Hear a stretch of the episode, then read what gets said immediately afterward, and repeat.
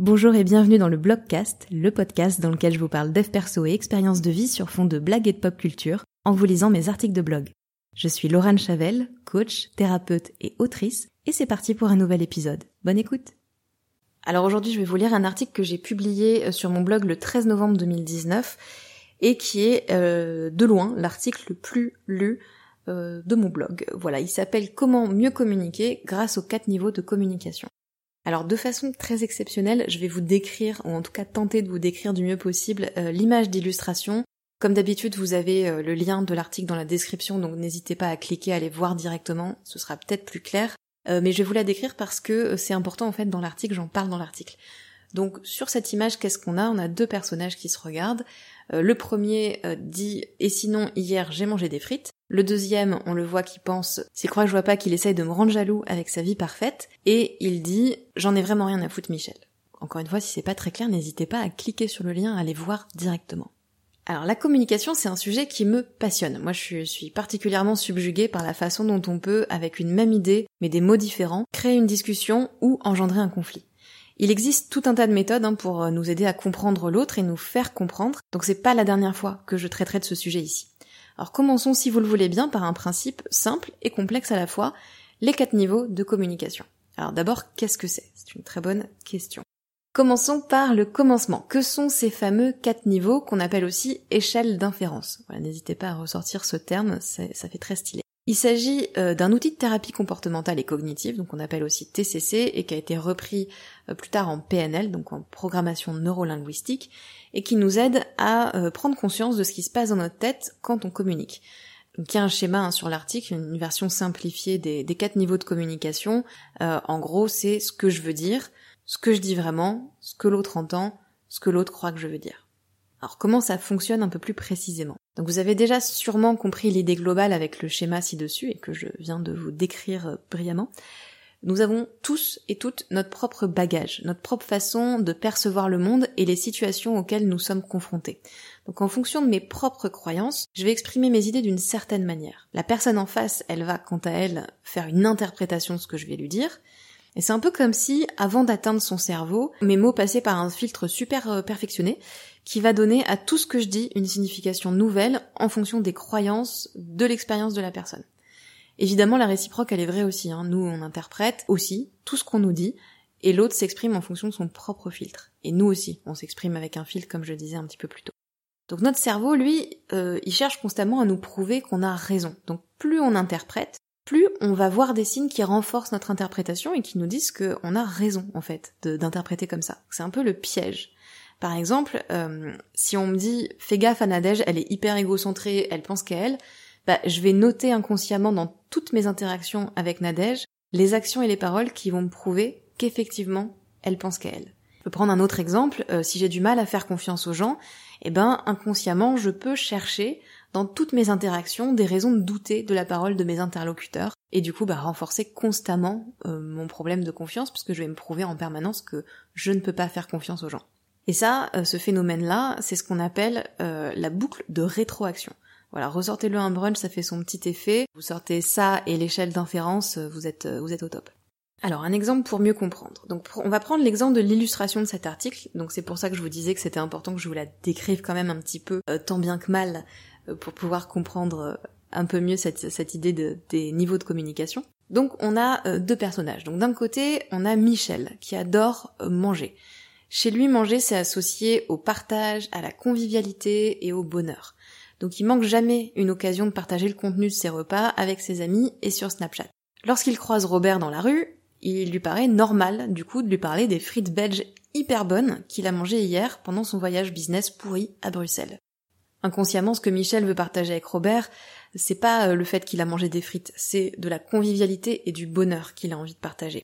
Lui, il préfère parler de ça plutôt que de se replonger dans sa journée de travail hyper relou, et en plus il a perdu le contrat avec les Belges. Robert, lui, euh, il est très peu content de sa vie en ce moment. Il passe ses journées à scroller son fil Insta et à se comparer à Ryan Gosling et à Greta Thunberg, ce qui lui rappelle qu'il est nul et qu'il ne fait absolument rien de sa vie. Donc ce qui retient lui des propos de Michel, c'est que le mec voyage, fait des nouvelles rencontres trop cool, contrairement à lui. Donc pour lui c'est clair, Michel se la pète et euh, le rabaisse volontairement, quelle enflure. D'ailleurs, Mich euh, le regarde d'une manière super hautaine. Donc ça, ça va venir confirmer son ressenti. La façon dont on interprète les regards et les gestes des gens. Donc sa réaction, bah, ça va être d'envoyer balader Michel en lui disant qu'il s'en tape de son histoire de frites. Là, il y a une petite image d'illustration que je vous invite à, aller voir aussi parce que la légende est, est hilarante, si je peux me permettre, d'auto-commenter mes propres blagues. Michel, lui, il a peu confiance en lui. Donc il a tendance à prendre les propos des gens très personnellement. Il vient y penser partager du bonheur, il reçoit quoi? De l'agressivité. Robert euh, vient de lui enlever le seul truc positif de sa journée de la veille, ça lui rappelle qu'il a perdu le contrat et en plus qu'il est pas très intéressant. Donc lui, qu'est-ce qu'il se dit? Bah que Robert est pas sympa, en plus d'être impoli. Il le traite naturellement comme on l'aurait tous fait, euh, deux connards fermés d'esprit, et il taille sa route. Michel et Robert sont désormais fâchés à cause d'une histoire de frites. Mâche d'eau, comme disent les jeunes. Alors comment on améliore sa communication grâce à l'échelle d'inférence? Bah, à ce stade, vous vous dites peut-être que tout ça c'est bien joli, mais à quoi ça sert? Pardonnez-moi cette interprétation, elle est un peu perso, mais elle m'arrange en l'occurrence. Bah, avoir conscience de ce schéma, ça permet de s'en détacher en gardant une chose essentielle à l'esprit. La seule et unique manière de connaître de façon certaine l'intention d'une personne, c'est de lui demander. Donc si au cours d'une conversation vous vous sentez distrait, blessé, en colère, triste ou toute autre émotion, vous pouvez vous poser euh, quelques questions avant de réagir. Par exemple, on peut se demander bah, qu'est-ce qui est en train de se passer? Pourquoi je réagis comme ça? Est-ce que je suis en train de tirer une conclusion hâtive? Est-ce qu'il est possible que j'interprète mal ces propos? Est-ce que euh, j'ai bien tout pris en compte? Ou est-ce que je me focalise sur un seul aspect de la conversation qui m'arrange? Est-ce que je suis en train de faire une supposition qui pourrait être fausse? Est-ce que je suis plus focalisée sur ce que je vais répondre ou ce que je vais faire que sur le fait d'écouter l'autre? Voilà, ça c'est quelques questions par exemple qu'on peut se poser quand il y a une émotion très désagréable qui arrive comme ça en cours de conversation. Si vous voulez retrouver ces questions, encore une fois, le lien de l'article est dans la description, vous cliquez, hein, elles y sont toutes. On n'hésite pas non plus à poser des questions à son interlocuteur. Par exemple, on lui demande bah, pourquoi tu me dis ça? Et ou à lui exprimer notre ressenti. Par exemple, bah moi je me sens blessée quand tu dis ça, est-ce que c'était ton intention? Est-ce que c'était ce que tu cherchais? Alors oui, il y a très peu, je fais une petite parenthèse, il y a très peu de, chances que la personne en face réponde euh, oui, c'était ce que je voulais, mais parce qu'en fait, très souvent, c'est pas le cas. Ce qu'on peut faire aussi dans un second temps, bah, c'est aller euh, plus loin de son côté en s'interrogeant sur nos réactions. Pourquoi est-ce que j'ai réagi comme ça? Quelle croyance est-ce qu'il y a derrière?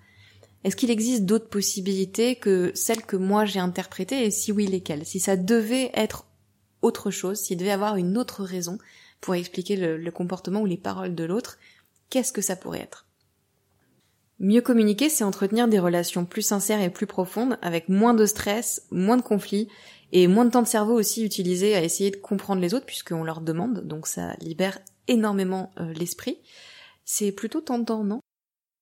Voilà, vous avez maintenant toutes les bases pour euh, prendre du recul et améliorer votre façon de communiquer. Alors c'est très compliqué, hein, c'est très difficile, euh, ça prend beaucoup de temps. On n'améliore pas sa façon de communiquer dans un claquement de doigts, mais euh, le tout c'est de s'entraîner. Et je vous propose de commencer tout de suite en euh, me laissant un petit commentaire, alors soit directement sur l'article de blog, soit vous pouvez mettre, eh bien je ne sais pas, 5 étoiles sur Apple Podcast en, mettant un petit commentaire au passage, et euh, dans ce commentaire je vous invite à refaire l'histoire, à refaire le dialogue entre Michel et Robert, pour éviter qu'ils ne se fâchent.